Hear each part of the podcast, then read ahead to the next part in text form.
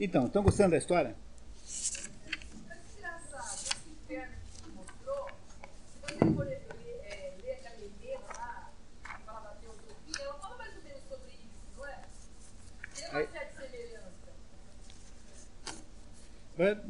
Sei o que a Helena Blavatsky escreveu sobre isso. Certamente não deve ter sido nada é, muito original, sabe? É, é, deve ter- vida deve, eh, tudo vem de uma, de uma ideia primordial e a gente vai acrescentando alguma coisa nisso. É, por aí, por aí.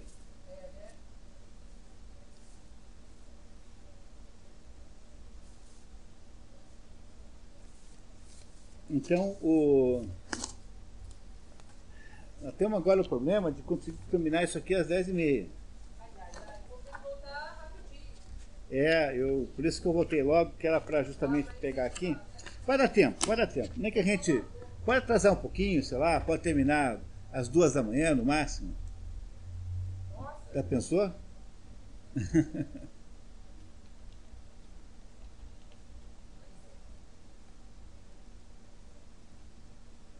mais um ano que se vai, né?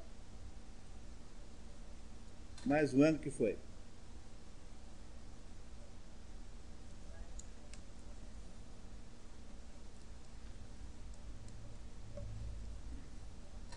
Eu vou encurtar aqui um pouquinho a, a leitura que eu ia fazer dos trechos, para ver se a gente consegue terminar isso a tempo aí. Qual o trecho? Os trechos aqui do. Ah, tá. que eu, tá. eu tirei um canto de cada, cada parte, né? Então eu vamos ler, vamos ler um pouquinho só, só para a gente poder conseguir Quer garantir que? Não, não para voltarem logo? Pra voltar de logo? Ah, não, a Dionísio está com essa incumbência. É, eles estão comendo bolo agora.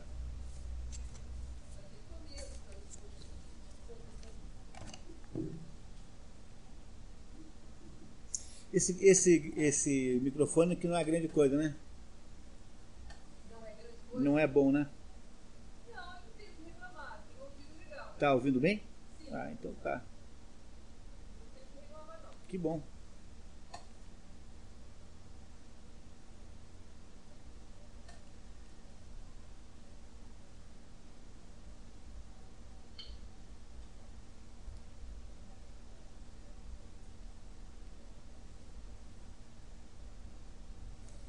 Vamos ficar com uma hora só na seta, né? Porque são 9h15 até. Alô? Oi, querida. Tudo bom? Muito bem. E você como é que tá? Me conta. É, ontem foi difícil dormir.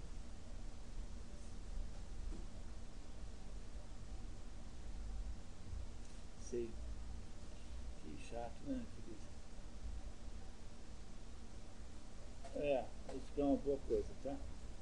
Tá bom.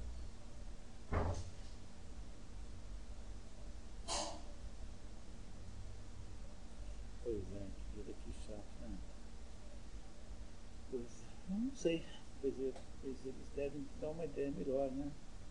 Do que né, a gente é capaz de supor sozinho, né? Eu estou aqui na metade da Divina Comédia, aqui, no intervalo da Divina Comédia. Hoje a pessoa foi comer um bolo lá, porque é aniversário aqui do, da cidade hoje. Então está tendo aí uma comemoração aqui do no grupo, né? Então eu consegui cinco minutinhos para ligar para você. Tá bom. Estou aqui em Paranavaí. Provavelmente vamos tomar uma cerveja por aí. A turma vai sair como sempre. É, pelo menos, né? né?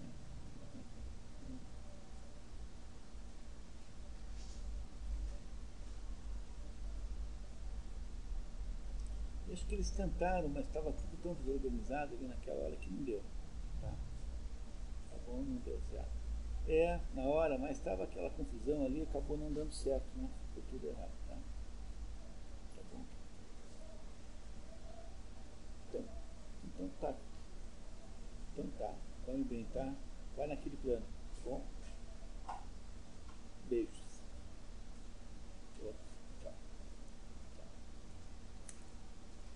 Então, olha só.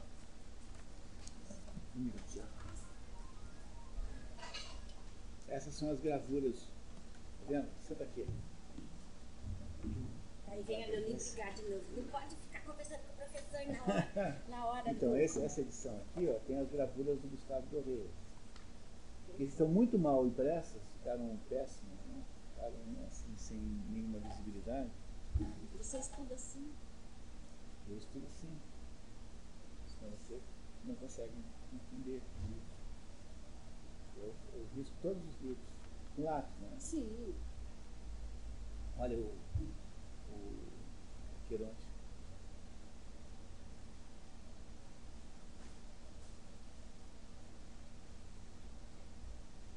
valor do livro desse? Acho que uns 90 reais. Não, não precisa que mais. Olha todo mundo pelado, né? É, né? Se fosse na época de hoje, ia ser todos os palitinhos, né?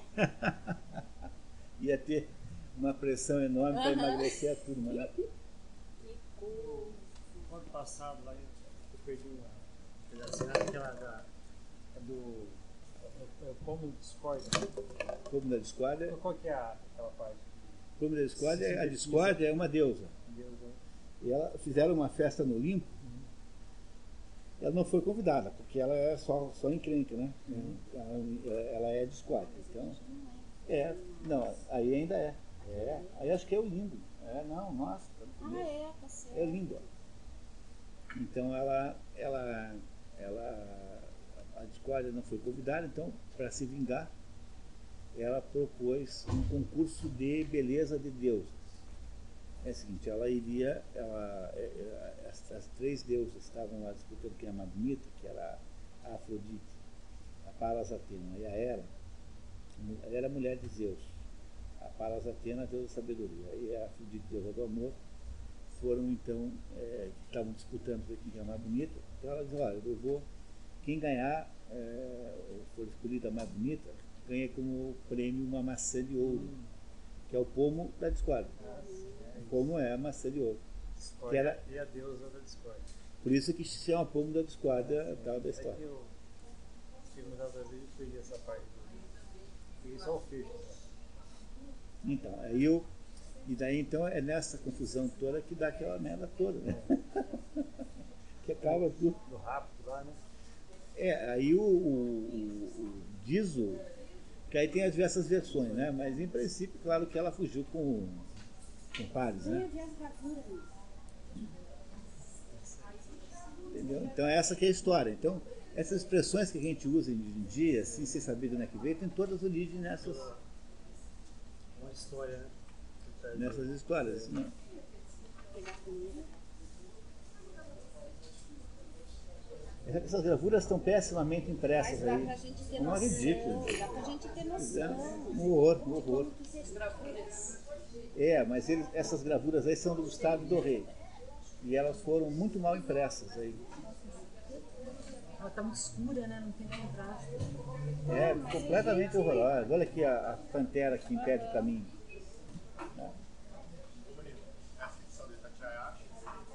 Acho. E é a melhor tradução, considerada a melhor tradução de Essa todas. aqui é a melhor tradução. É considerada a melhor. Agora as outras quatro que tem, a do Xavier Pinheiro, ela é muito, é um pouquinho velhinha, um pouco difícil de entender, porque é um português meio arcaico. Tem mais de 100 anos a do Xavier Pinheiro. E daí tem essa aí que é a segunda na sequência, Luciano Martins. Daí tem a do Ítalo Mauro, moderna, bilíngue, que é boa. Essa também tem, eu, eu, eu comparo sempre uma com a outra. E a última que tem aí, que eu não tenho, que é do Vasco Graça, que é um, um português que é diplomata, tá? um diplomata português que, que fez a mais recente tradução de todas. Isso é são, isso são, são, são, isso era originalmente desenhos que foram transformados em gravura para fazer cópia. Tá? Porque isso é do tempo que não tinha fotografia. Essa É, que uma... parece que é uma. Era todo mundo a mão, pensei que era uma. É, mas são horrorosas essas, gra- essas, essa, essa reprodução é horrorosa, né? É Ela ficou horrorosa. sem contraste. Tudo cheinho. Todo mundo pelado, né? Entendeu? Cheinho. Gordo, tá vendo? Não fala quando pode engordar. pode engordar. Eu não vou engordar. ó, os peitos. Eu tropei tudo, ó. Aí, ó, tá vendo? Essa fome. Vamos lá, pessoal? Vamos lá.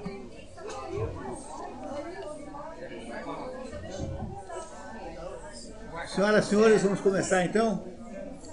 Queria convocá-los todos então para sentar, vamos começar. A Inês, a Inês está aqui, do meu lado. Aqui, ó. Então eu queria convocá-los a todos, por gentileza, vamos lá. É, vocês. Eu queria dizer aqui uma palavrinha sobre a festividade do dia de hoje, é, que, que eu queria muito que vocês soubessem, né? que apesar de ser muito difícil, vocês que são envolvidos com o assunto, terem a verdadeira visibilidade da importância que o CODEP representa, eu garanto a vocês, como espectador externo, como quem uh, não mora aqui, que uh, assiste assim com um certo, com um certo, certo modo crítico, né?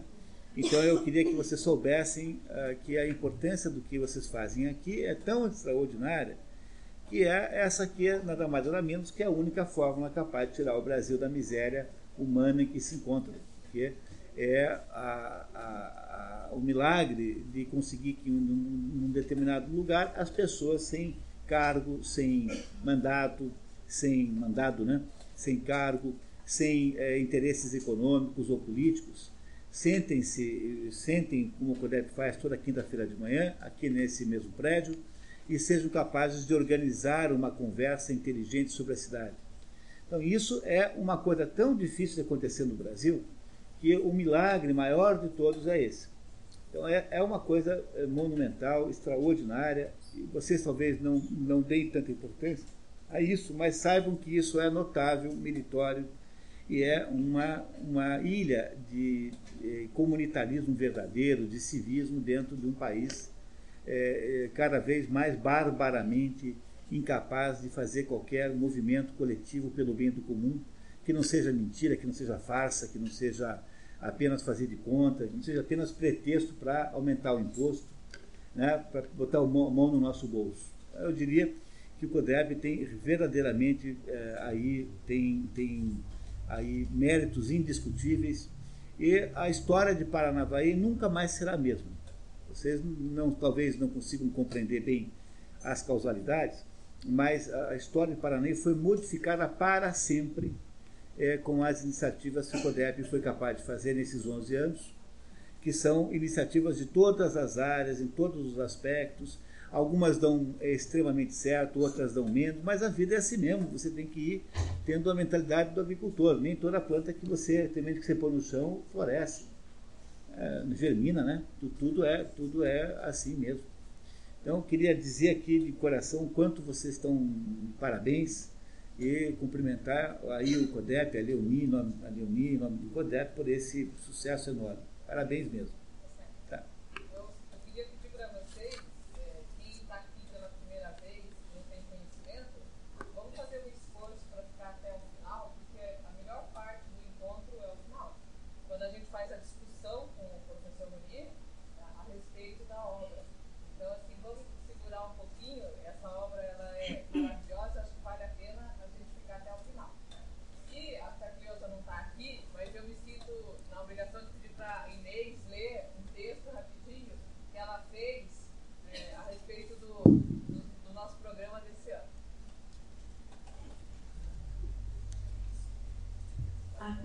Ano na economia do mais, conhecemos os irmãos Karamazov e a família soviética e passamos pela lentidão de o processo. Nesse processo cultural aprendemos que a apologia de Sócrates superou muito a rebelião das massas. Massificados naufragamos em Aíria, lá, adormecidos por alucinógenos, conhecemos o admirável mundo novo e ainda, maravilhados, fomos em busca dos sentidos. Quando encontramos o sentido de viver a leitura, dramatizamos Hamlet. Encantados com a inteligência de Shakespeare, nessa viagem encontramos Prometeu acorrentado nas páginas do livro de Jó. Já maravilhados espiritualmente, o mestre nos deu a conhecer Ilíada, que tem Odisseu, vulgo Ulisses. Daí para cá, nosso estudo virou uma comédia divina. E deslumbrados ao ver o céu, passando pelo purgatório, caímos no inferno de Dante. Mas como para a inteligência o céu é o limite, em 2008, novas viagens reunirá este seleto grupo esperando por Odisseia. Só que agora comemoraremos, quer dizer, comemoramos o 11 aniversário do PODEP, enfrentando o açúcar de um bolo que nos fará mais cheirinhos. Será isso um crime ou castigo? Nessa terrível crise do mundo moderno. Indecisos, sem encontrar respostas corretas, passaremos a palavra pelo mestre responsável por tudo isso, nosso amigo, professor, economista e guru, José Bonir Nassi.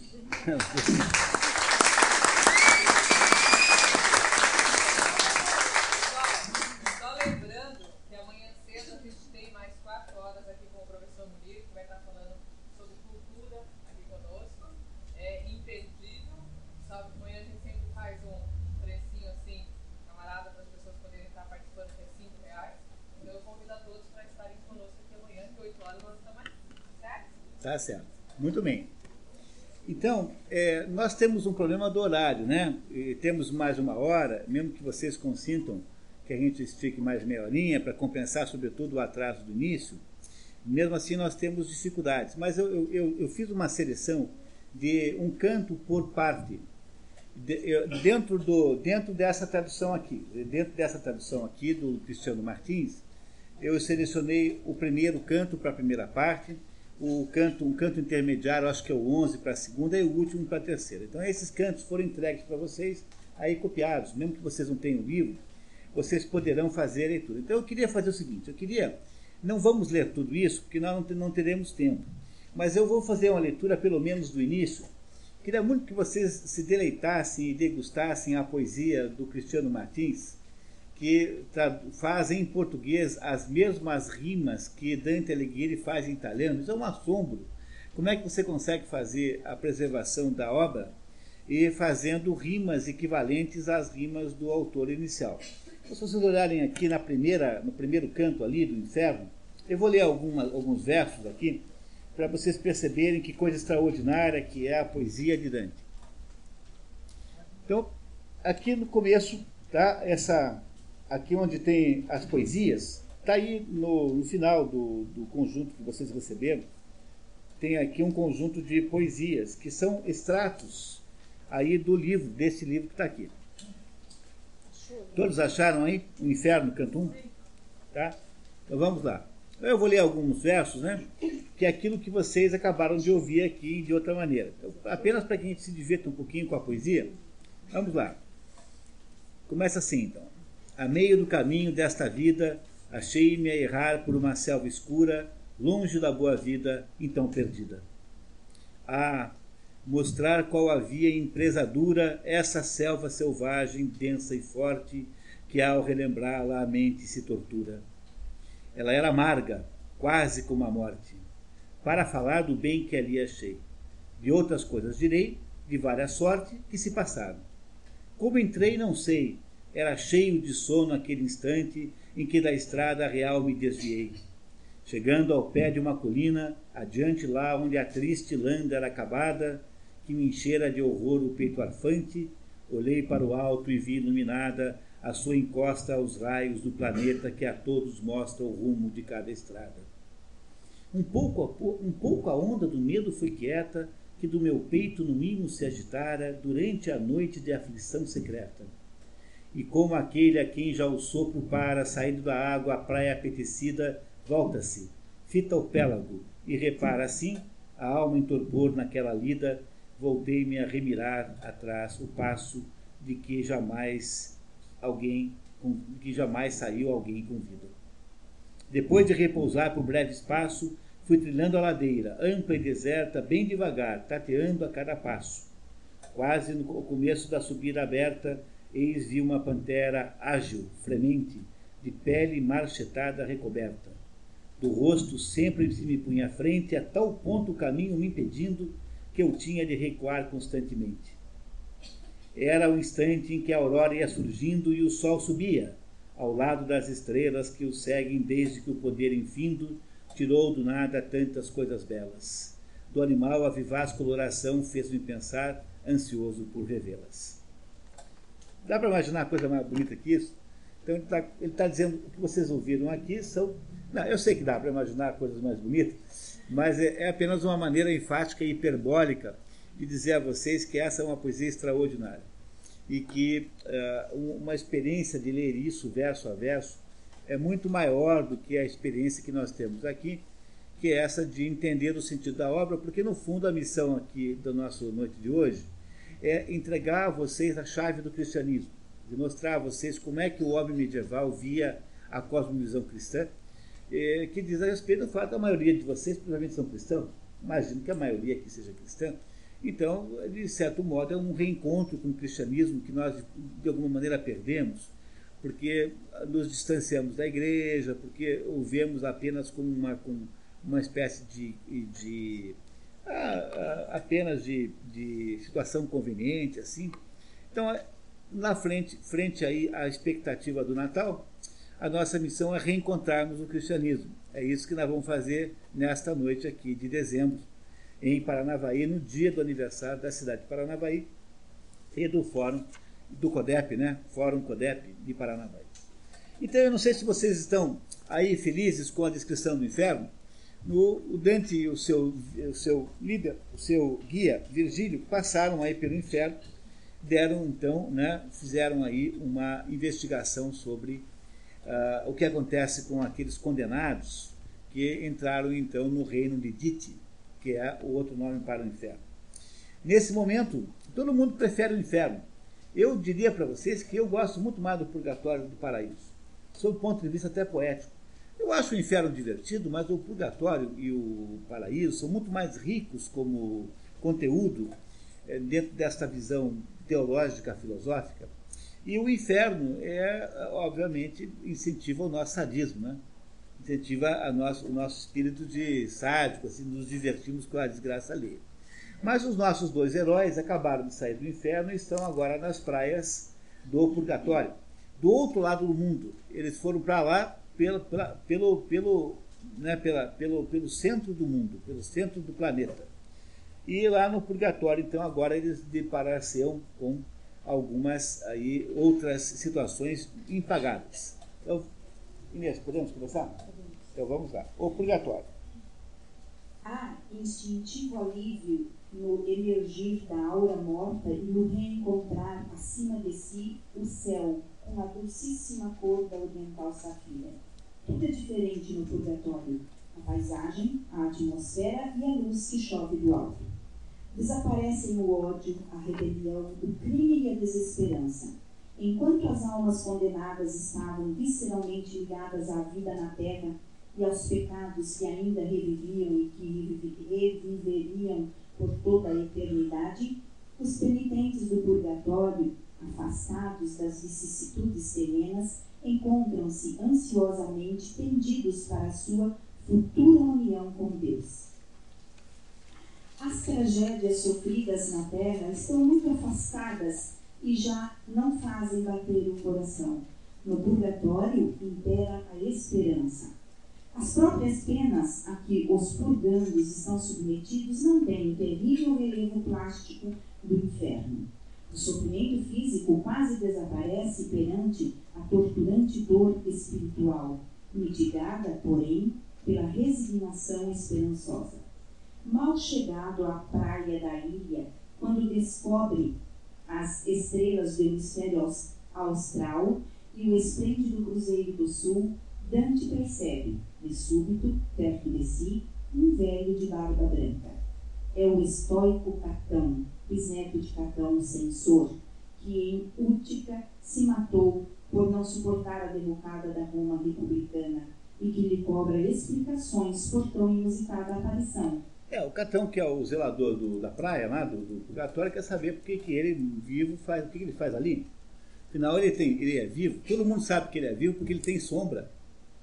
Então, todos os sujeitos que o veem logo desconfiam, porque os, os espíritos não têm sombra. Ele é o único fulano que tem sombra. E no, no, no, inferno não tinha sombra nenhuma, porque o inferno não tem luz. Mas no, no purgatório agora, que tem sol, então ele é descoberto sistematicamente. Então todo mundo quer saber dessa novidade, como é que pode um vivo aqui? Então o Catão de Utica, que é o, o chefe lá do, do, que cuida das praias do purgatório, vai cobrar de Dante aquela aparição. Meu Deus, mas o senhor faz o que aqui? O senhor é vivo? Esse Catão, então, é o, o gerente lá do, do. o que cuida lá da recepção daqueles que estão chegando lá no purgatório. Tá? É, então, até aí está claro para vocês? Tá? Ele sempre é denunciado pela sombra. Ele tem sombra e os outros não têm. Virgílio não tem sombra e só ele tem sombra. O rosto de Catão é iluminado pelas quatro estrelas do céu, representando as quatro virtudes morais cardeais: prudência, temperança, fortaleza e justiça. Então, aqui é importante parar para dizer para vocês que, para o cristianismo, essas, essas quatro virtudes é, cardeais são as quatro virtudes fundamentais que um cristão deve utilizar na sua relação com o mundo. As virtudes cardeais são, são virtudes aplicadas ao mundo. Então, essas são as quatro atitudes básicas que um cristão deveria usar é, como, como medida dos seus atos das suas ações. Né? As, as virtudes que estão listadas aí, que são essas quatro. O Cruzeiro do Sul, que só é visto no Hemisfério Sul, é que é, resplandece na testa de Catão, mostrando então a sua imagem que representa essas quatro virtudes. Não é isso? Então, continuamos, por favor. Catão é o guardião das praias da montanha do purgatório. Por isso, a montanha da expiação é o reino da liberdade em relação ao arbítrio. Virgílio fala-lhe com grande reverência e obtém para si para o seu discípulo autorização para subir a montanha. Antes, porém, de começar a escalada, Virgílio recolhe o orvalho das ervas e com ele lava o rosto de Dante, para o libertar de toda a sujidade caliginosa do inferno. Ou seja, é preciso fazer um ato de limpeza para que o que tenha sobrado do inferno saia da, do rosto de Virgílio. De Virgílio não, de, de Dante, porque o Dante é que tem o rosto que se suja. O Virgílio não, porque ele é um espírito, ele não é, ele não é um ser humano real. Então, retira-se ali com orvalho do purgatório e é lavado o rosto de Dante, então ele consegue é, limpar o que havia sobrado de sujidade do inferno, que havia trazido até ali com ele. Enquanto os poetas e Catão caminham sobre a praia, aproxima-se sobre o mar uma luz. Trata-se de um barco ligeiro que a água apenas roçava levemente, deslizando com o adejo das grandes asas de um anjo colocado à popa. Sentam-se no barco mais de cem espíritos que estão chegando ao reino da expiação, vindos da foz do rio Tibre. Então, para o, o, a concepção medieval de purgatório, o barco do purgatório, que levava até a montanha do purgatório, saía da foz do rio Tibre. O rio Tibre é aquele rio que passa em Roma e que deságua lá num daqueles mares, lá, acho que é Adriático, não sei mais qual, Tireno, Adriático, enfim, aquele ali, daqueles mares na Itália. Então, do mesmo modo que os condenados ao inferno vão todos lá para pegar o barco de Caronte, né, para ultrapassar o rio Aqueronte. Então, aqui, os, os, os condenados ao purgatório, eh, que é, obviamente, uma situação quase ideal no ser humano, vão do foz do rio Tigre até num barco que praticamente voa sobre as asas e chegam lá, então.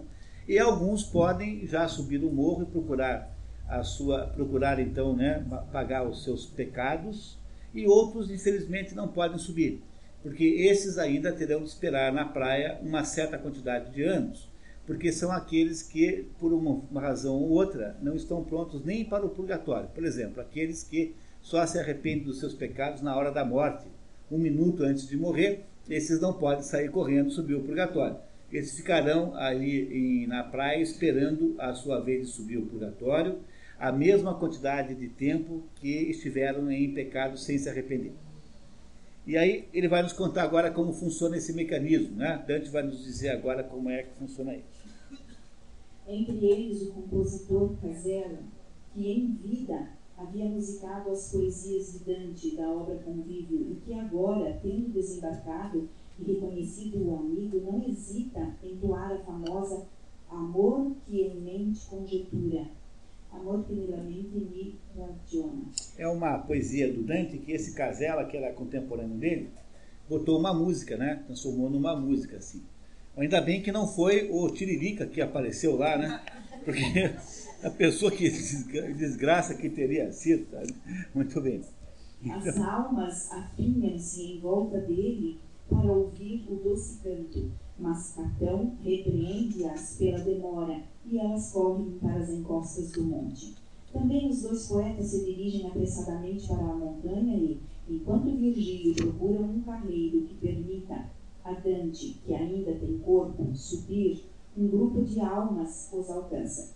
Depois de ter sabido por que razão um vivo se encontrava naquele lugar, uma delas se identifica. É Manfredo, que, embora excomungado, se havia salvado num extremo impulso de arrependimento, mas teria de esperar ali 30 vezes o tempo em que estava afastado da lei divina para poder subir ao purgatório. Entenderam? Então, é, os arrependimentos de última hora todos funcionam para a concepção cristã mas você não tem uh, as mesmas prerrogativas de quem eh, não esperou a última hora para se arrepender. E, então, esses que são arrependidos de última hora são obrigados a esperar até poder subir o monte. Há quatro tipos de arrependimentos de última hora. Vamos ver quais são, tá? Vai nos contar em seguida. A subida é rude, e Dante avança agarrando-se às pedras com as mãos até chegar à primeira plataforma que constitui a continuação do vestíbulo antipurgatório, onde se encontram os que só se arrependeram na última hora, os que morreram sob excomunhão, os que sofreram morte violenta, mas perdoaram na última hora seus algozes, e os príncipes e reis, que, ocupados com os afazeres do governo, só no instante final voltaram o pensamento a Deus. É, essa última categoria aí provavelmente está ligada ao interesse que Dante tinha de agradar um outro daqueles reis lá que eu recebia como hóspede, é, até mesmo para dizer que eles, é, até para arrumar uma desculpa para, para, para, o jeito como agiam, né? Em todo caso, são quatro categorias de pessoas que não podem subir o purgatório, mas tem que esperar uma certa quantidade de tempo na praia, no primeiro, primeiro nível, até que seja autorizada a subida. Só depois é que você sobe, para depois é que é possível subir ao céu. No entanto, esses aí têm esperança de ver Deus, o que não acontecia com nenhum dos condenados ao inferno. Tá? Vamos ver então. Cada um desses terá de esperar no antipurgatório certa quantidade de tempo para iniciar sua escalada, exigência que só pode ser reduzida com orações dos vivos. Isso é ah, absolutamente importante na Divina Comédia durante todo o tempo da escalada do purgatório, todos os, todos os, os, os, os, é, os interlocutores de Dante que são encontrados ali é, pede para que os vivos rezem por eles. Então, é um, um princípio fundamental do cristianismo é de que a oração é uma é, estratégia de extrema, com extremo poder. Dizer, rezar pelos que morreram é absolutamente fundamental e necessário para melhorar a vida daqueles que já foram. Então, um dos princípios básicos do exercício do cristianismo é rezar por aqueles que morreram, rezar por aqueles que morreram o tempo todo. Rezar missas de sétimo dia, de um ano de falecimento, missas sem ter nenhum pretexto de calendário. É, você vai em qualquer igreja e pede para rezar uma missa para alguém, não tem menor dificuldade, menor burocracia, não custa nada, faça isso o tempo todo. Tá? Se custar, custa cinco reais que o padre cobra, cinco reais para rezar uma missa, menos que uma cerveja meia. Tem nenhum prejuízo na vida de ninguém. Então, sob o ponto de vista do cristianismo, a reza é de todos o mais poderoso instrumento para reduzir a estadia das pessoas no purgatório. Rezar para as pessoas que morreram é absolutamente fundamental é, na prática do cristianismo. É isso que eu, uma das coisas que o purgatório nos conta. Naquela plataforma, Dante encontra Belacqua, famoso ocioso dos seus tempos, Buon Conte de Montefeltro, combatente gibelino em Campaldino, e, enfim, depois de muitos outros, a suavíssima e infeliz Pia de Ptolomeu. Todas as personagens da época que não têm importância histórica, tá? Só tem importância na época de Dante. Um encontro singular é o de Virgílio com Sorbello, um antuano como ele. Essa confraternização inspira a Dante a hoje célebre invectiva contra o então estado das, coi das coisas na Itália. A dividida Itália imersa em fel, nau sem piloto, em meio do tufão, dona de reinos não, mas de bordel. Essa é a terceira mais famosa eh, frase da Divina Comédia. Até hoje, quando um deputado na Itália quer fazer lá um discurso para falar que está uma bagunça, ele começa o discurso dizendo isso, usando essa, esses versos da Divina Comédia para dizer que a Itália está uma esculambação, que isso não pode ser assim, e essa é uma, eh, uma frase que é tirada da Divina Comédia. Está todo mundo acompanhando o que está acontecendo? Então, ele agora vai começar a subir o purgatório com o Virgílio. E vamos ver o que acontece na subida. Sendo proibido o deslocamento à noite no monte. Por que, que é proibido à noite? Porque a, o, o, purgatório é um pedaço do mundo. Ele é uma montanha real. O purgatório não está no inferno, mas ele é um pedaço do mundo concreto. E se é pedaço do mundo concreto, uma parte do poder do mundo é, é estar sob a força do diabo, do Satã. Então, à noite, o Satã ronda uh, o purgatório para tentar recuperar as perdas, ou seja, para tentar recuperar gente que devia ter ido para o inferno foi. Tá? Recuperar, então, né, alguns indivíduos para aumentar o, o acervo de almas no inferno. Então, à noite não se pode fazer nada, não é possível andar, nenhum passo consegue ser dado. Então, no purgatório, é, é, isso tem mais ou menos o sentido simbólico de que no processo de recuperação é preciso ser intransigente com as tentações que podem eh, advir. Por isso é que não se pode andar à noite no purgatório. No purgatório, então, dorme-se, e o que acontecerá com Dante? Não andará à noite no purgatório. Dante adormece para se encontrar na manhã seguinte misteriosamente em frente da verdadeira entrada do purgatório, o portão de São Pedro, cujos três degraus simbolizam a contrição, confissão e a penitência. Um anjo, portando uma espada nua, permite-lhes a entrada, mas antes traça na fronte de Dante sete P's, representando os sete pecados capitais que serão apagados pouco a pouco por outros anjos à medida que Dante passe de faixa em faixa do purgatório, observando aqueles que expiam seus pecados e meditando sobre exemplos de virtudes ou de vícios castigados, encenações de fatos históricos que parecem estar acontecendo naquele momento. À medida em que se sobe, a dificuldade diminui. Quanto mais sobe, mais fácil é subir. Os primeiros círculos do inferno são mais difíceis, mais penosos, mas vai ficando leve, você não sente mais a subida o anjo que permite a entrada dos dois no verdadeiro purgatório, que é onde estão os sete níveis, um para cada pecado capital, marca na testa de, de Dante sete pés. Escreve com a espada sete pés. Toda vez que Dante passa por um determinado nível, ele, o anjo que sempre está ali na porta de cada nível, apaga um. Para mostrar né, que a subida para o céu depende de você purgar os pecados que, que você, eh, com os quais você vai para o purgatório. Então é preciso purgar um por um. Esse é o sentido simbólico disso. A soberba mais grave deles espia-se na primeira plataforma do purgatório, onde as almas caminham curvadas sob pesos enormes e olham para esculturas que representam exemplos de humildade. Diferentemente, pelo mesmo critério do inferno, o pecado mais pesado é o que está mais longe de Deus. Tá? No inferno, o pecado mais pesado é o que estava mais perto do diabo, e aqui agora é o contrário. Então, a soberba de todos os pecados é o mais grave, portanto, é aquele em que você está mais longe de Deus.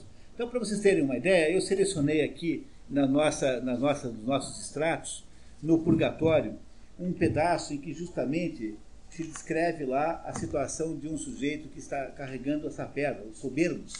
Agora, porque são, foram soberbos em vida, tem que carregar pedras gigantescas nas costas que o obrigam a olhar para o chão. Então, para, para purgar a soberba, que era olhar para, para cima apenas, com o nariz empinado, agora são obrigados a olhar o tempo todo para o chão para aprender a ser humilde. Então, esse é o castigo para os soberbos. Então, se vocês olharem ali para o purgatório, né? Então, o que é que tem ali? O, esse canto do purgatório, é o canto 11, ele começa com uma adaptação do Pai Nosso para o soberbo. É comum, é como um soberbo fica, o soberbo vai passeando ali recitando esse Pai Nosso, que é adaptado para ele, né? Para ele. Então olhem só o Pai Nosso para os soberbos, que está ali no canto 11. Ó Padre nosso que nos céus estás, não circunscrito, mas pela, imane pela imanência do primo amor que nele se perfaz, louvado seja o teu nome e a essência tua pela criatura, humildemente, como convém a suma onipotência.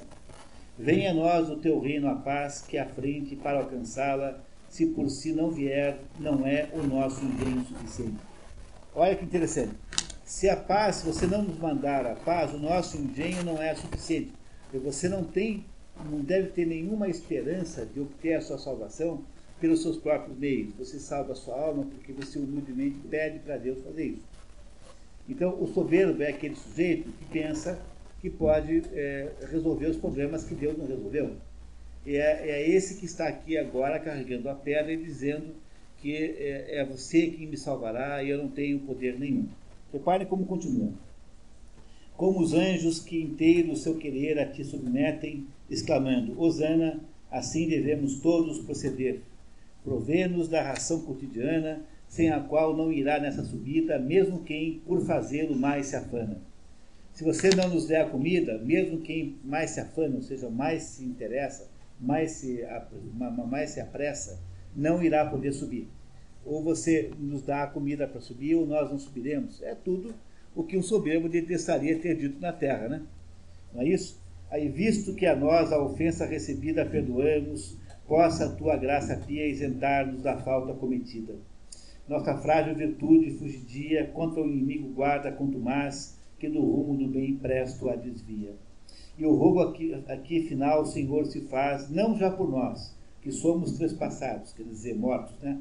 Já somos mortos, mas sim pelos que ficaram para trás. E aí paramos ali, é, apenas para dar a vocês uma ideia do como é que o Dante poetiza essas situações todas. Então vamos ver agora o soberbo. O soberbo é aquele sujeito que pensa que pode salvar a própria alma, que acha que tem o mesmo tamanho de Deus, que não tem nenhuma humildade como criatura. Esse é o maior de todos os pecados. Esse é o contrário da luxúria, que é apenas um exagero da, das coisas naturais da vida, e a soberba é, na verdade, uma usurpação, é uma usurpação não natural da criatura do cargo de criador. Por isso que a soberba é o pior de todos os pecados. Então, vamos lá, por favor. Entre os purgandos está Odelise de Urbino, que reconhece Dante e profetiza seu exílio de Florença. Na segunda plataforma, os olhos dos invejosos, segundo o pecado mais grave, estão cozidos com fios de ferro, enquanto vozes anônimas gritam exemplos de inveja castigada, castigada. No terceiro andar, entre exemplos de mansuetude e densa fumarada, é espiada a ira. Reparem, por favor, que aí está a sequência de gravidade dos, dos pecados capitais, tá? Nesse parágrafo aí. No quarto, correm alucinadamente os preguiçosos. No quinto, jazem por terra, de bruços e com as mãos atadas ao chão, os avarentos. No quinto terraço, Dante e Virgílio encontram a alma de Estácio, poeta latino convertido que, embora já tendo cumprido sua purificação, retarda sua subida ao céu para se entreter entusiasmadamente com Virgílio, seu inspirador. Os três sobem para a sexta plataforma, onde os gulosos, entre os quais Forese Donati, amigo de Dante, estão reduzidos à magreza esquelética por não conseguirem acessar os frutos de uma árvore altíssima e a água de uma fonte inatingível. Eles ficam todos tentando pular para pegar lá uma, uma pera, mas é alto. Então esses aí estão morrendo de fome, que é para purgarem o fato de passaram a vida comendo feito de glutões e que agora é preciso né, pagar, o, uh, né, pagar o, o, o, preço por isso. E es, es, esses são os castigos que estão no purgatório, que tem por objetivo limpar a alma dessas pessoas dessas atitudes que são fundamentalmente é, contestações da ordem natural das coisas. Mas vamos ver como isso vai indo, tá? Continuamos. Durante a subida, Estácio fala da sua conversão ao cristianismo e Virgílio dos seus companheiros do limbo. A conversa torna-se cada vez mais erudita, versando sobre a teoria da formação do corpo e da alma sensitiva, sobre a origem da alma racional e sobre a sobrevivência da alma. Os três chegam ao sétimo andar onde os luxuriosos arrependidos, os pecadores menos agravados, são acuados pelo fogo e caminham em dois círculos com sentido oposto, um para os heterossexuais, outro para os homossexuais.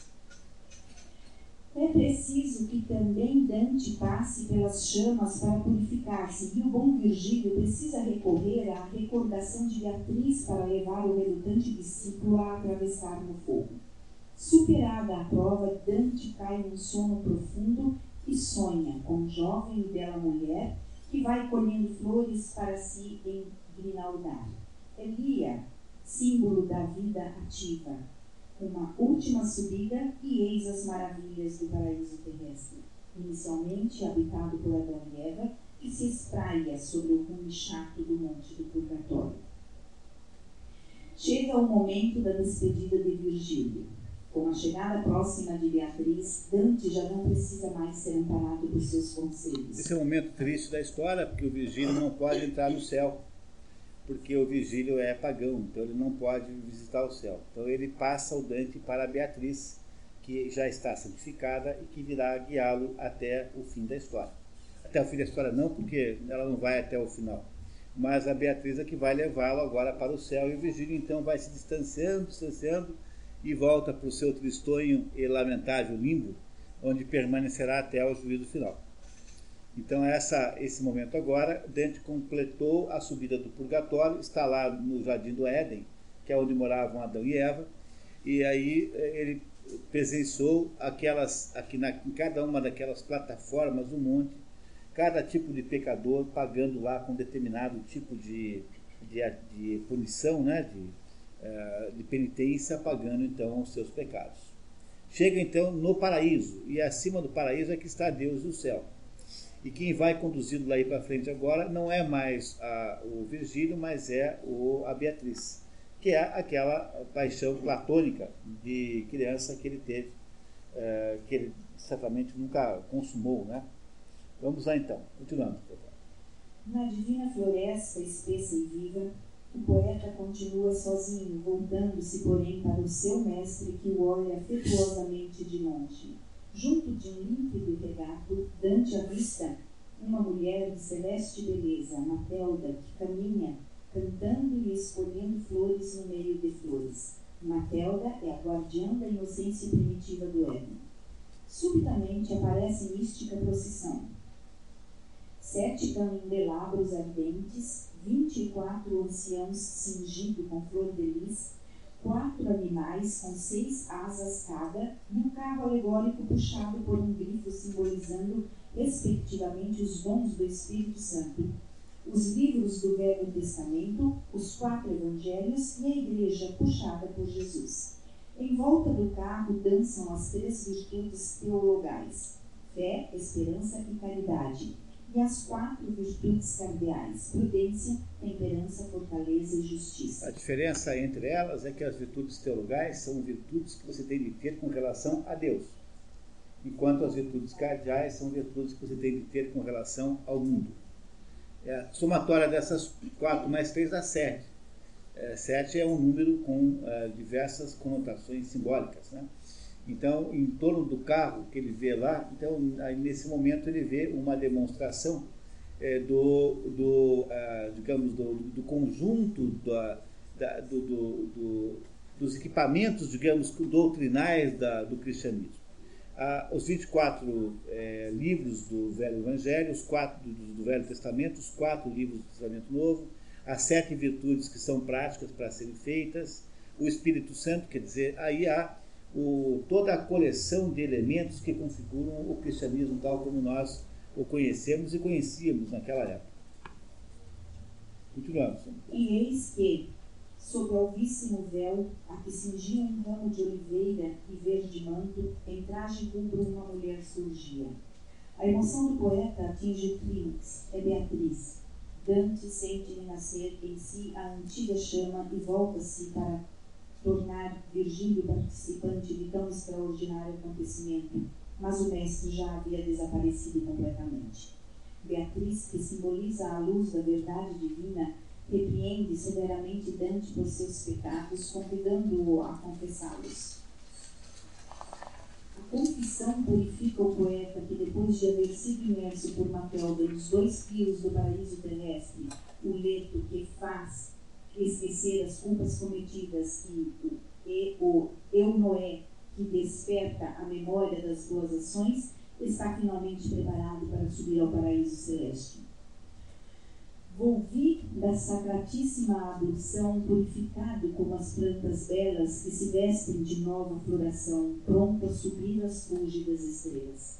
Ele então, terminando o seu processo de purificação, é, que ainda que, é, que aconteceria de novo, né? Quando ele morrer, passará por tudo isso de novo, mas daí de verdade.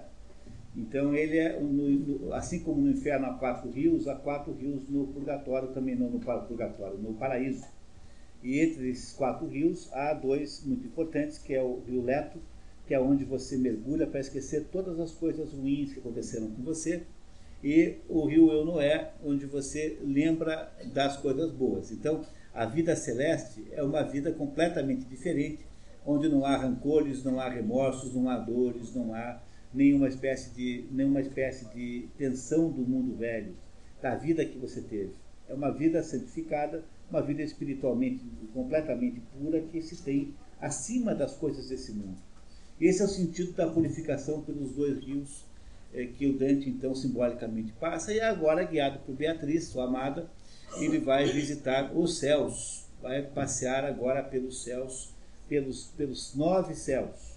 Há nove céus como há nove infernos e há nove plataformas no purgatório desses novos céus, sete céus são os sete céus planetários. Não sei se vocês lembram, mas havia uma, uma revista antigamente chamada Sétimo Céu, que era uma revista, acho que eram fotonovelas. Era fotonovela, né? Então, sétimo céu é o céu mais alto a que um humano pode ascender.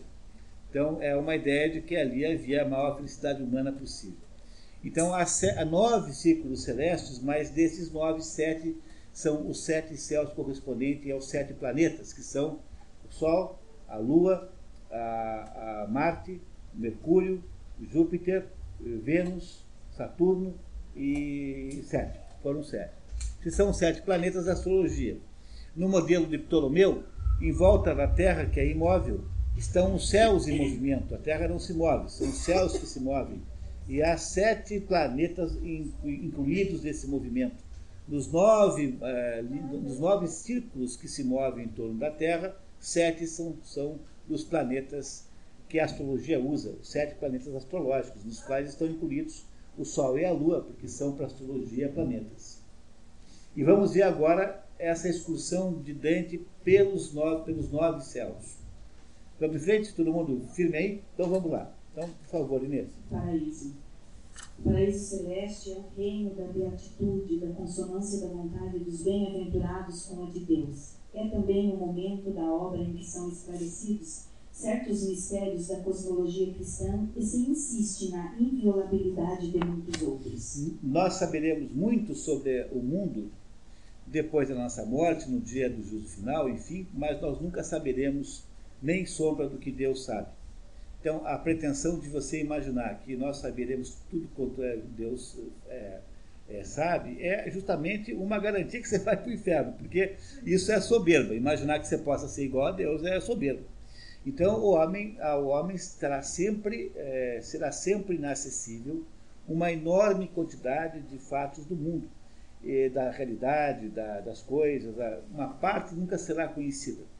E é por isso que eu digo sempre que a primeira, a primeira providência que a gente tem que fazer quando vai estudar filosofia é botar na cabeça que determinadas coisas não podem ser conhecidas.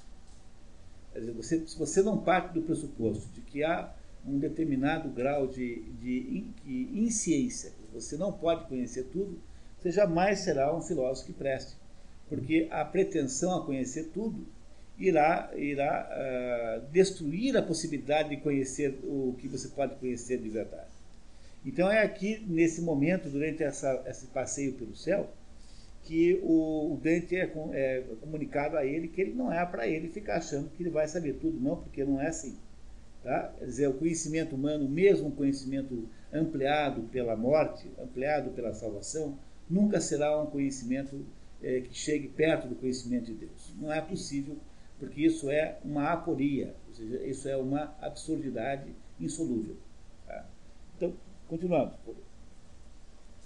É principalmente o império da luz que resplende, que irradia, flameja e palpita sobre as figuras dos bem-aventurados, nos olhos de Beatriz, sobre as esferas que se movem nos céus e que se torna tanto mais ofuscante quanto mais se aproxima de Deus.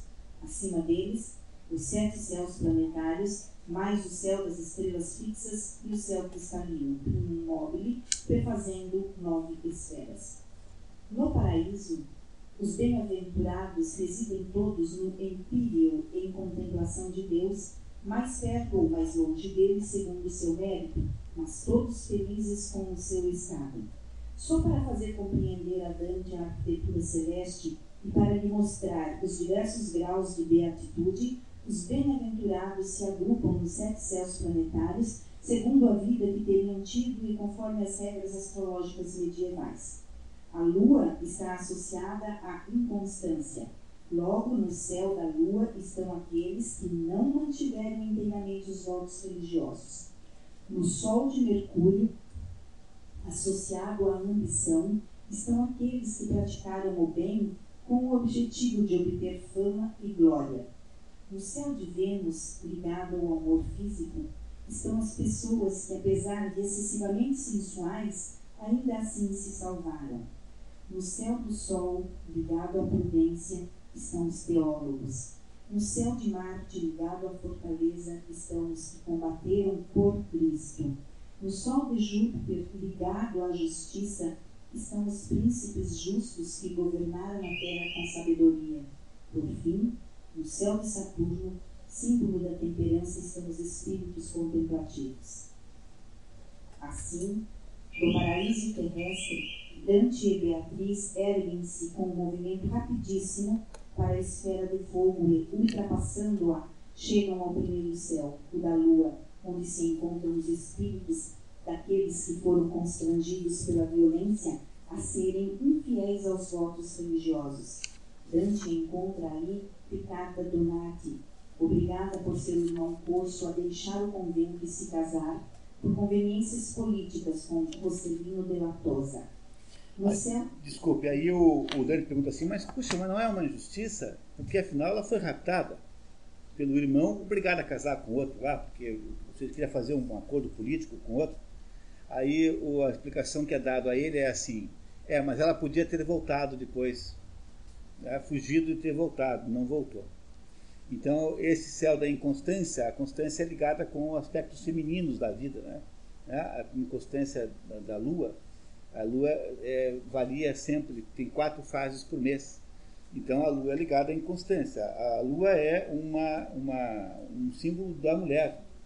Aquele negócio de la donna é nobile più, né, qual più mal vento, né? essa ideia da inconstância feminina, que é a ideia da passividade inconstante. Então aí na, Sol da Lua estão os beatos que por características aí de, da sua vida ficam mais distantes de, de, de, de Deus. Estão todos juntos de Deus, mas as posições em relação a Deus são diferentes conforme determinadas características. O que não quer dizer que esses que estão mais distantes de Deus estejam infelizes com isso, porque eles estão absolutamente conformados com o seu destino.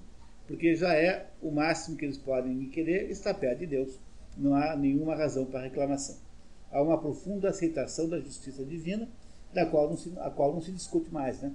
É essa a ideia. Certo? Continuamos. No céu de Mercúrio pairam os espíritos que fizeram o bem visando obter glórias próprias. E aqui se revela a Dante Justiniano, que celebra em grandes linhas a história do Império Romano de Enéas a Carlos Magno. Depois do encontro com o imperador, Beatriz tira algumas dúvidas do poeta, falando-lhe da morte de Cristo, da redenção do pecado original, da incorruptibilidade do que foi criado diretamente por Deus. Assim discutindo, chegam à esfera de Vênus, onde, entre os espíritos beatos que fortemente amaram, encontram Carlos Martel, filho de Carlos II de Anjou.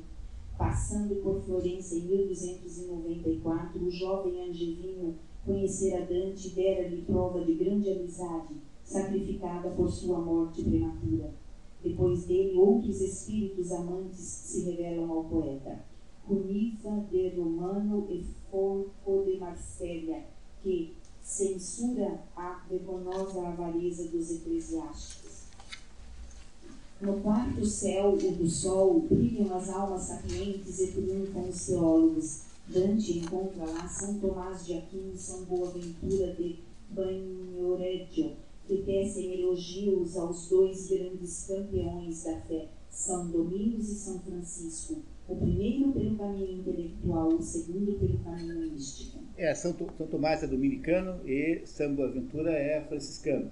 Esses dois aí, São Francisco e São Tomás, foram, foram São Francisco e, e, São Domingos, criaram as duas ordens mendicantes. É, os dominicanos, domingos em italiano fica domenica, domingo é domingo, né?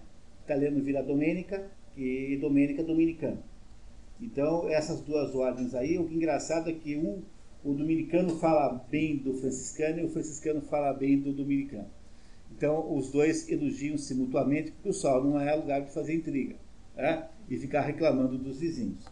Então, aí, nesse, nesse céu estão os teólogos todos, os doutores da igreja, todas aquelas pessoas que construíram o corpo teórico, é, o, corpo, o, o corpo doutrinal do cristianismo, todos nesse céu. No quinto céu, de Marte estão dispostas em forma de cruz luminosa as almas dos que morreram combatendo pela fé de Cristo.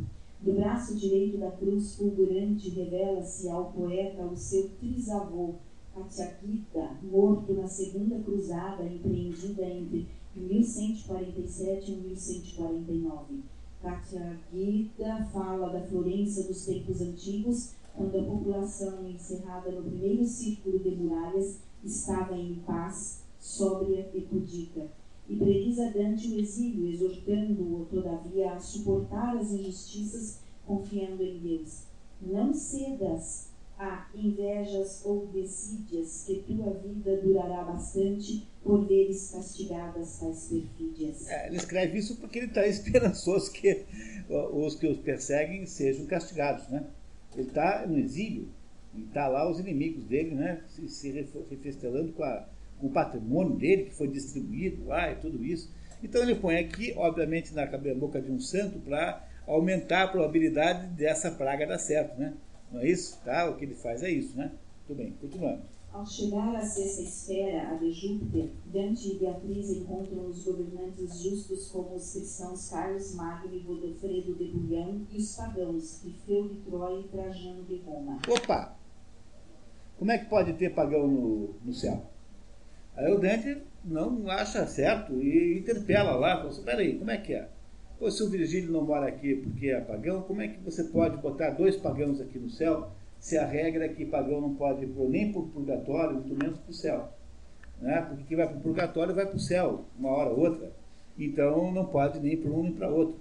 E aí o que, que acontece? O que, é que explicam a ele? Pode ler Inês, por favor. Dante questiona a presença de pagãos no paraíso e é advertido pelos espíritos luminosos, dispostos em forma de águia a não discutir os desígnios de Deus.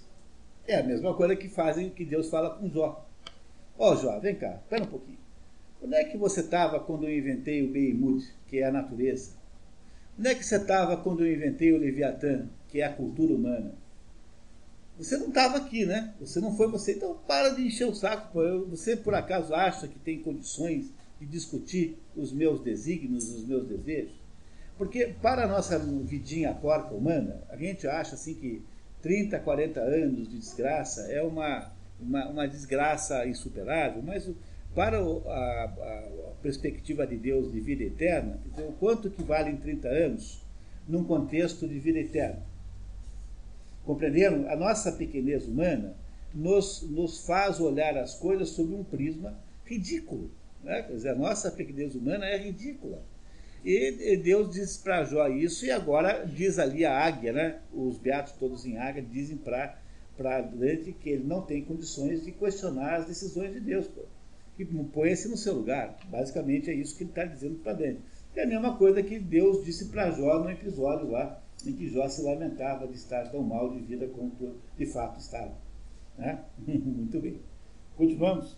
Dante continua a subir com Beatriz. No sétimo céu de Saturno, os espíritos contemplativos estão ordenados segundo a escala admirável de que sobe até ao empírio. Que sobe até ao empírio. Você compreende que esses, esses beatos todos que estão no céu, eles moram no empírio. O empírio é um círculo em volta de Deus.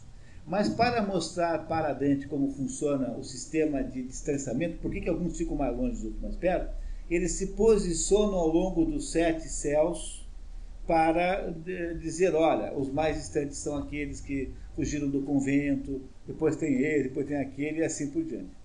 Eles moram todos no empírio, todos esses beatos ficam no empírio. São Pedro Damião fala do mistério da predestinação. São Bento conta de si e da ordem que fundou no Monte Cassino e lamenta a sua decadência. O oitavo céu é o das estrelas fixas, em forma de fulge do sol, no meio das mil esplêndidas luzes dos bem-aventurados. Dante assiste ao espetáculo das sete esferas concêntricas inferiores, movendo-se em torno da terra, e ao triunfo de Cristo, que desce das alturas com tal luminosidade que Dante, em princípio, não consegue vê-lo. Jesus está com Maria e os anjos. Antes da ascensão ao nono céu, São Pedro, São Tiago e São João interrogam o poeta sobre a fé, a esperança e a caridade. Dante supera com êxito este exame acerca das virtudes teologais e ouve de São Pedro a mais rude invectiva contra o papado e a sua corrupção. Aos três apóstolos junta-se Adão, que desvenda ao poeta a natureza do pecado original e lhe diz quantos anos se passaram desde a criação do homem, quanto tempo ficou no paraíso terrestre e que língua falou. Depois de um hino de agradecimento a Deus, os bem-aventurados sobem para o nono céu ou primum mobile. Primum mobile. Dante contempla acima nove esplêndidos coros angélicos, cada um relacionado a um céu, cujas virtudes e funções lhe são explicadas por Beatriz. Ela fala da causa, do lugar e do tempo da criação dos anjos, das suas faculdades, do seu número e das trágicas diferenças entre os anjos fiéis e os rebeldes.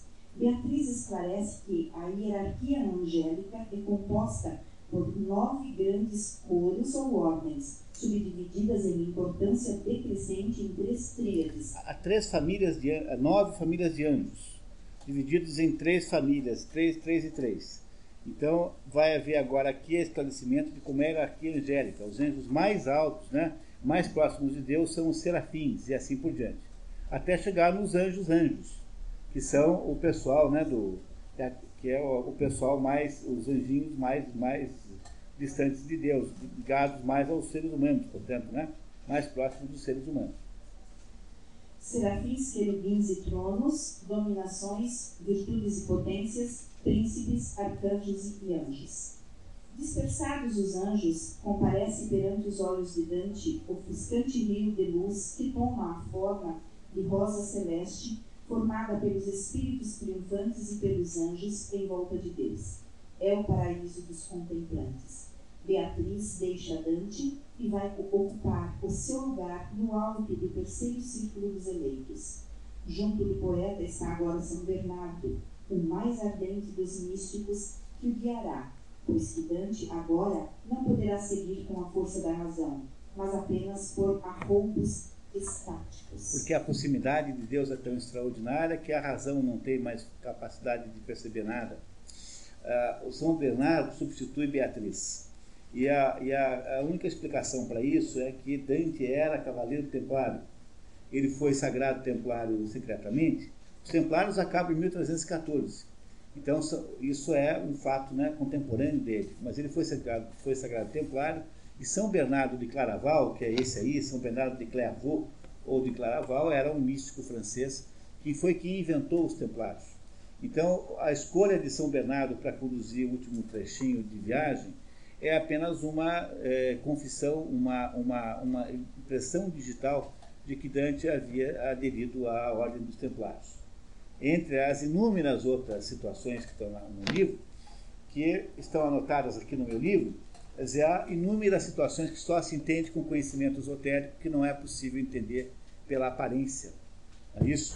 E, e, e esses aspectos são interessantíssimos, mas a gente não consegue nem mesmo entender a história pequenininha, porque o tempo não deixa, né? não dá para fazer isso também aqui agora, é, é difícil, é impossível. Tá. Continuamos, por favor. Invocada por São Bernardo com uma estupenda oração, a Virgem intercede junto de Deus e obtém para Dante a graça sublime. O poeta tem a visão da divindade. É um átimo inefável em prever para além das capacidades humanas, um fulgor faiscante que a memória não pode fixar. E com a vista do inexprimível, Dante termina o poema dizendo: E aqui findou, sem força, a fantasia mas já, ao meu querer, soltava as velas, qual a roda comoto em sincronia, o amor que move o sol como as estrelas. E essa é a Divina Comédia de, de Dante. Talvez a mais impressionante obra de poesia escrita pela humanidade. É, é um livro inesgotável, dá para ficar um mês fazendo. Eu conduzi um grupo de leitura desse livro eu e um grupo de, de 10 pessoas mais ou menos, sob a minha orientação, lemos esse livro em 18 noites, linha por linha. Claro que com a, com, com, com a ajuda, né? Mas a minha tarefa era ajudar a entender os aspectos é, obscuros. Então, por aí mais ou menos você tem uma ideia de quanto tempo demora para ler esta tradução aqui, que é essa que a gente leu aqui, essa do Cristiano Martins. Mas eu diria para você que, embora eu tenha lido três vezes o livro, eu, eu duas vezes aqui e a outra tradução do Ítalo Mauro, eu estou absolutamente é, longe de ter percebido nem mesmo ah, as coisas mais. Ainda há uma enorme quantidade de coisa que eu não percebi ainda e que, e que, é, e que seria necessário ler o livro a vida inteira para conseguir entender.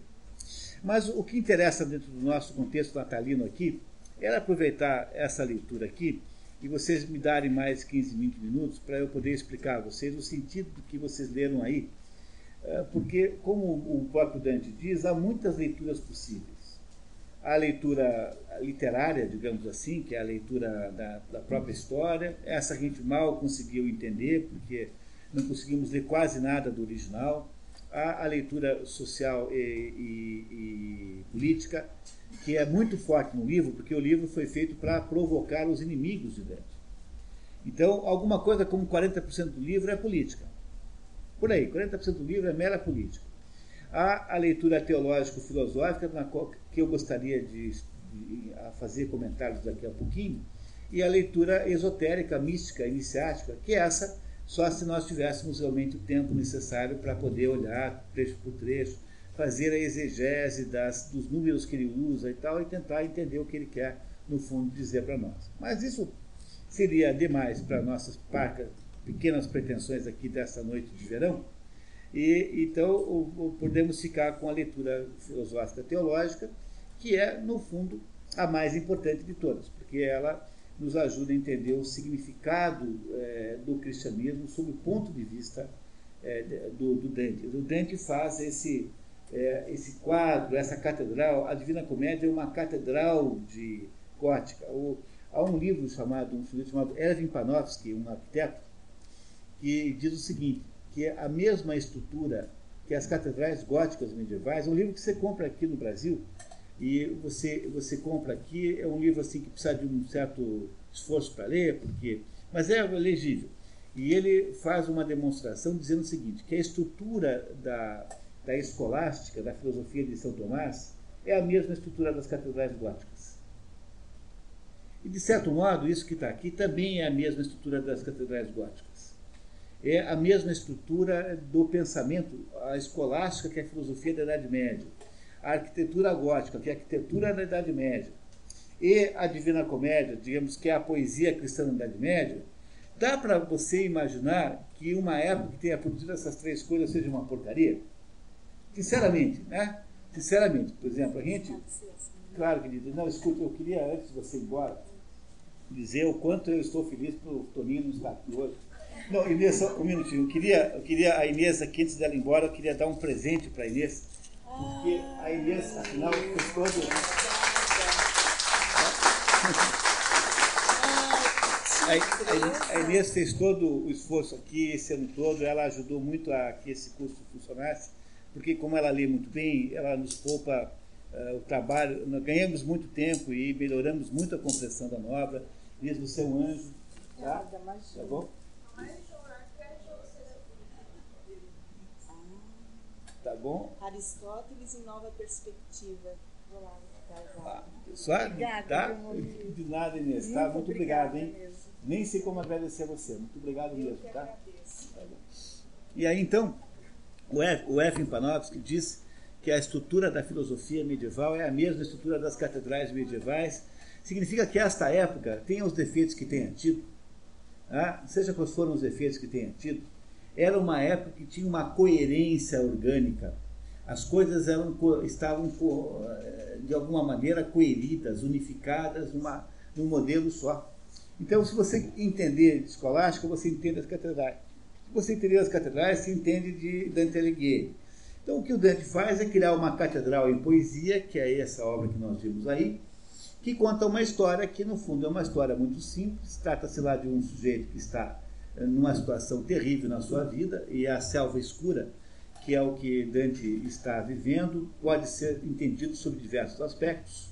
Às vezes, na nossa vida, a gente vive uma selva escura porque a gente perdeu alguma coisa muito importante, ou, ou, ou sobretudo, estamos num estado de depressão. O estado de depressão é fundamentalmente um estado eh, psicológico ao qual você está empurrado quando você perde as fantasias da vida.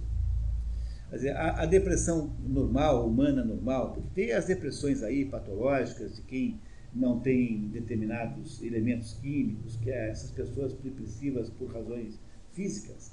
Mas a, a situação de depressão é completamente normal no ser humano, todo mundo fica deprimido de vez em quando, e a depressão é fundamentalmente baseada no fato de que você perde, quando você perde as ilusões, você se deprime. Quando você descobre que quem você ama não ama, ah, quando você descobre que você achava que tinha uma situação econômica garantida não tem. É o que acontece quando alguém perde um emprego depois de muitos anos no emprego, quando alguém é, é, tem uma desilusão amorosa muito grande, coisas completamente naturais e passíveis de acontecer a qualquer um. Não é isso? Então, a depressão é aquele estado em que o Dante se encontra. Ele é, quando ele escreve que está numa selva escura, ele já estava no exílio, né? Quer dizer, ele não tem mulher, ele não tem filhos, ele não tem patrimônio, ele não tem uma pátria, porque ele é proibido de entrar em, em Florença, sob pena de ser é, morto. Ele é um párea no mundo, vive de favor de amigos. A gente nunca chega a um ponto de ficar tão mal a esse ponto, né? Mas eh, não é uma situação impossível de acontecer para alguém. E o Dante, então, está numa selva escura, numa vida absolutamente inviável, até que essa selva escura é, de, dela ele é salvo por Virgílio, que amando de Beatriz, o propõe que ele faça um passeio, é, que é, é, já estava lá no livro do, no livro do Ibn Arabi, né, um passeio pelo, pelo, pelo inferno, é, ou seja, para passar pelo diabo e depois subir o monte do purgatório, que fica do outro lado, e depois subir ao céu. A primeira coisa que vocês notaram é que não se vai ao céu sem antes passar pelo diabo. Isso não quer dizer que você deva. É, o sentido simbólico disso é que só se vai ao céu quando você é capaz de vencer as tentações do diabo. Então, o diabo fará todo possível, que o diabo não é inimigo, na, na cosmologia cristã, o diabo não é inimigo de Deus, Deus não tem inimigos. Ora, tenha paciência. Deus não tem inimigo nenhum. O diabo não é inimigo de Deus, o diabo é inimigo do homem, porque o diabo fica entre o céu e a terra impedindo que o homem suba ao céu. Esse é o sentido metafísico do diabo. No fundo, no fundo, o diabo é uma espécie de aspecto da mentalidade de Deus que é contrário ao homem, mais ou menos assim, porque o diabo não pode ter autonomia, ele não pode ter uma existência autônoma, o diabo tem que estar, ser de alguma maneira parte da criação, ele não pode ser uh, um sujeito que se inventou a si próprio. Não é isso? Não parece que é necessário que nós concluamos isso? Então, o diabo fica, é, o trono do diabo, como diz o Ibn Arabi, fica entre o céu e a terra. Você, para poder chegar ao céu, é preciso você desviar das armadilhas que o diabo fará para impedir, porque ele quer, lembra do início da conversa? Tudo que o diabo quer, Lúcifer, é que você não tenha o status que eles, anjos, tinham. Então, o que fazem os diabos é tentar impedir que você eh, atinja aquele status. É como se Deus dissesse assim: Olha, eu vou dar para vocês a chance de serem de ganhar na vida, mas eu vou botar aí algum esforço. Quer dizer, você quer chegar lá, tudo bem, mas vai ter que se esforçar. Entenderam? Quer dizer, o diabo é uma espécie de personal trainer de desgraça. Né, né, mais ou menos isso. Tá? Quer dizer, ele está aí para você produzir, valorizar a sua capacidade de fazer essa conquista. Esse é o sentido do diabo. O diabo é um aspecto da mente de Deus que, de certo modo, é contrário ao homem. Não é isso? É, toda criatura fica enchendo o saco. Você compra uma torradeira, aquela porcaria não funciona. Então, quando acaba, joga a torrada no teto. Não é isso? Toda criatura tem um potencial de rebelião contra o Criador. Toda criatura é assim. Eu sempre conto aqui para os meus alunos que a, que a minha filha Clara, quando escrevia histórias de policial, histórias de detetive, ela tinha lá uma detetive chamada Ângela Frota. Ela tinha 12 anos, né, 10 anos. E ela um dia eh, me disse que tinha matado a Ângela Frota. Pô, mas por que, que você fez isso? Ah, eu empurrei aquela chata de um penhasco pegou da história, né? Um jeito da mulher cair num penhasco abaixo de 500 metros para morrer mesmo. Mas por que você fez isso com a Angela Frota? Estava é, querendo assumir o poder, estava querendo contar as histórias ela mesma. Pois esse é um fenômeno que acontece, por mais incrível que pareça. Todo mundo que escreve ficção, que conta histórias, percebe que as personagens, num dado momento, resolvem mandar na história. E o que os escritores fazem de modo geral é assassinar esses mais, assim, saidinhos. fazem mesmo, assassinam mesmo, para parar de amolar. Quer dizer, toda criatura tem um potencial de rebelião contra o Criador. Esse é o sentido da, simbólico do diabo dentro da cosmologia cristã. E o ser humano, então, é, é, precisa passar pelo trono do diabo para poder chegar a Deus. E, e, e aí, então, uh, a, a, atingir esse ponto é a grande viagem iniciática humana. É, é a viagem que sai da Terra, onde nós estamos aqui, dentro da nossa realidade corpórea, e então somos capazes de fazer esta viagem na direção de Deus, apesar da presença do diabo no caminho. Mas o que é fundamental entender nessa história, o próximo ponto para a gente entender o que ele quer nos dizer, é respondermos a seguinte pergunta: Qual é a principal diferença entre os que estão condenados ao inferno e os que estão condenados ao purgatório? É o quê? A esperança. Né? Quer dizer, qual é a característica central do inferno?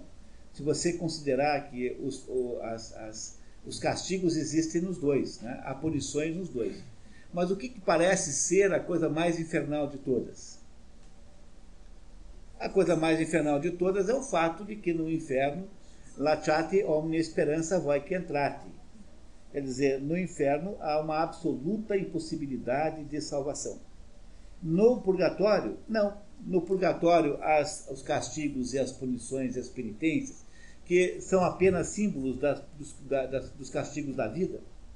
Então, o que é o inferno? O inferno é você viver uma vida em que todos os problemas que você vivencia são completamente sem esperança, ou seja, eles serão solucionados por uma morte que representará uma espécie de apagamento geral de tudo, uma sessão geral, é, do mesmo modo que você se sacrifica um cachorro que foi atropelado com um tiro, você espera um tiro misericórdia, misericórdia da vida para abandoná-lo e parar de sofrer.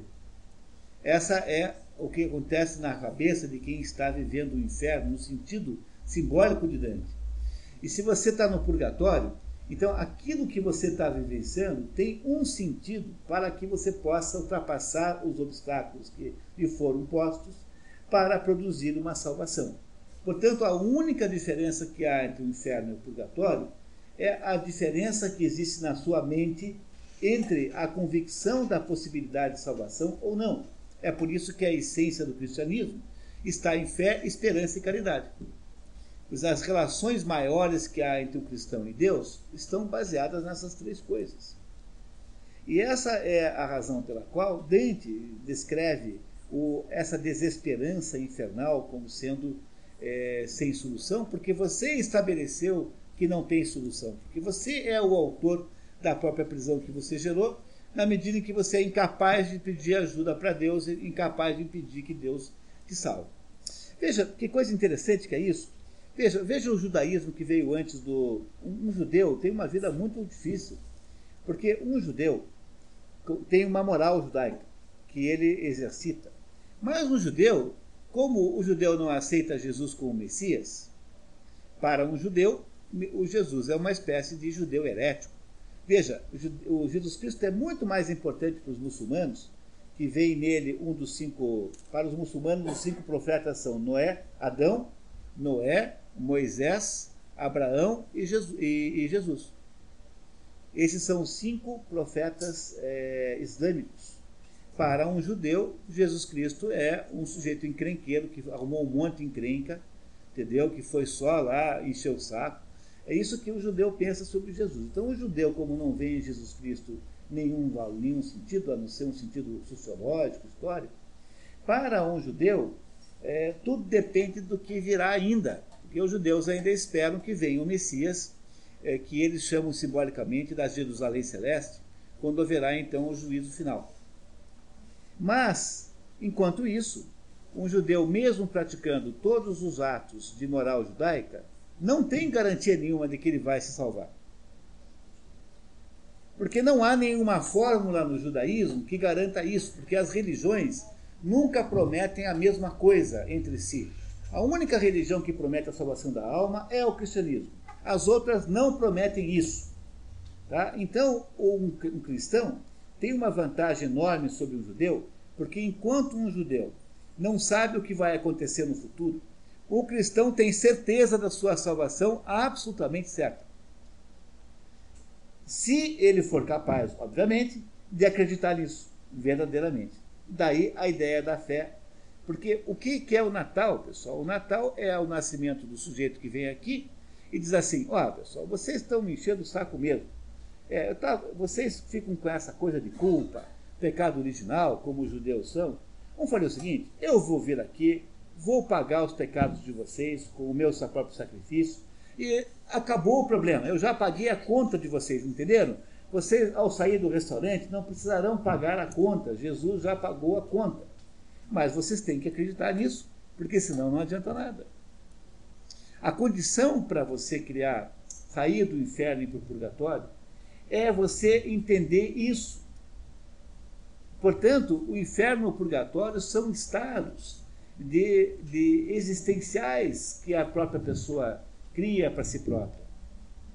Como um judeu não sabe se será ou não salvo, o que, que ele faz? Qual é a estratégia judaica? É ficar amigo de, de, de Deus. Toda a religião judaica é o esforço dos judeus ficarem amigos de Deus. Porque eles, como não sabem se serão salvos ou não, eles ficam imaginando que no dia do juízo final, é, o Deus vai, vai preferir salvar os amigos aos indiferentes. Né? Então, é uma visão bem pragmática do assunto, portanto, o judaísmo é uma religião com componentes de natureza assim: ah, nós somos amigos de Deus, porque Deus nos escolheu, o povo escolhido, então nós somos diferentes do que os outros são para Deus. Entenderam o sentido do judaísmo qualquer? Mas nós cristãos, você, os que são cristãos aqui, não tem esta dúvida. Esta dúvida não existe no cristianismo e o significado do Natal é exatamente esse. É de que Deus já resolveu o problema da nossa. já, já nos, nos, nos salvou e que nós temos que fundamentalmente acreditar nisso e isso que se chama de purgatório é viver a vida humana com todas as suas vicissitudes e seus problemas de uma maneira positiva esperançosa de que isso é a maneira de você passar para o outro lado e se unificar com Deus novamente. Reparem que a história que Dante Alighieri conta acontece antes do juízo final. Repararam nisso? Isso é fundamental.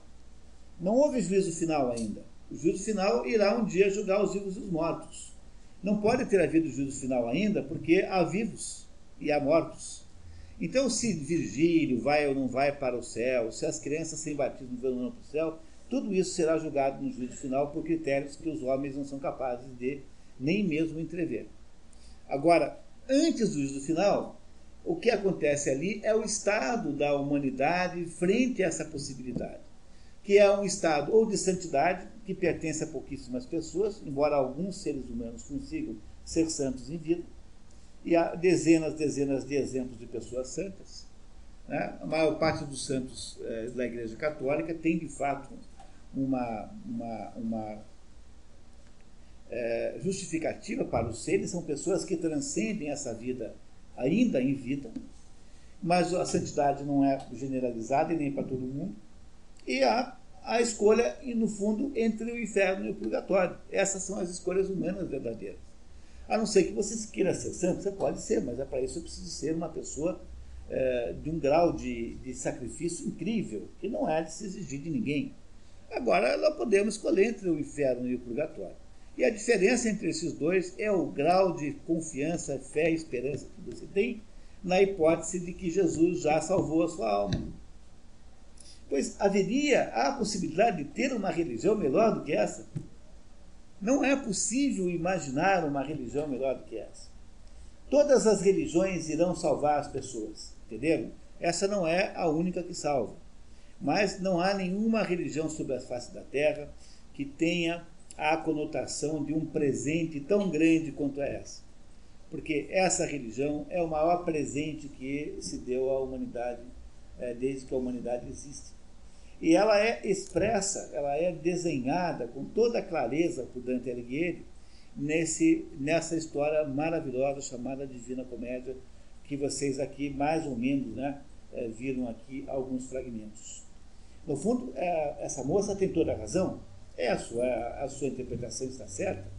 Ou seja, aquilo que, que acontece nesta viagem, esta é uma viagem iniciática interna, pessoal, não é uma viagem externa. Essas coisas só existem dentro de nós.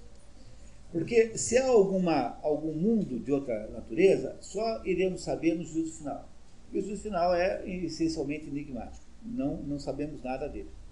Não sabemos que critérios Deus terá, embora podamos, possamos aí especular sobre alguns. Né? Não é pecado especular sobre alguns, mas nós não sabemos de verdade. Enquanto isso, a possibilidade de existência humana é, depende, sob o ponto de vista cristão, numa absoluta confiança na, na salvação que Jesus Cristo é, representa. Se o Velho Testamento e o início dos tempos é uma espécie de danação da raça humana, que é aquela que permeia, portanto, a obra de Kafka, que é um sujeito o tempo todo desesperado, angustiado e atormentado pela possibilidade da falta de salvação, Nenhuma outra obra literária explica tão bem a sensação que um judeu tipicamente tem com relação ao mundo como Kafka. Pois o cristianismo é a, o anti-Novo Testamento, o anti-Antigo Testamento, na medida em que resolve seu problema da culpa, contanto que você possa acreditar nisso. O fato que você acredita que você vai ser salvo não te dispensa de viver os, as agruras da condição humana. O sofrimento humano continuará. Só que agora ele passa a fazer um enorme, extraordinário sentido. E é aí que o Viktor Frankl vai buscar fundamentalmente a base da sua psicologia, que nós vimos aqui num dos nossos encontros. Porque a psicologia do Viktor Frankl é produzir um sentido para o sofrimento, sem o qual a nossa possibilidade de salvação não existe, porque nós nos fechamos no inferno que inventamos para nós e fechamos a porta e jogamos a chave fora que é o que a gente faz é, aí no inferno que nós criamos. Portanto, se você é, tiver, pode-se ler alegoricamente, né, esta, essas alegorias de inferno, paraíso e purgatório, são, na verdade, uma descrição da nossa, do estado da nossa alma, do nosso espírito.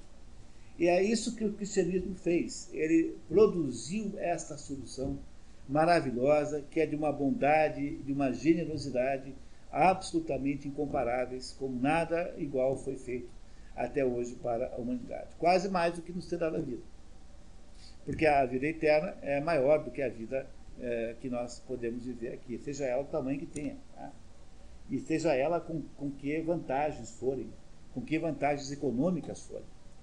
Então, me parece que essa é a ideia central na, na, aí na nossa Divina Comédia, e eh, nada melhor do que terminar o ano para pensar um pouco nisso.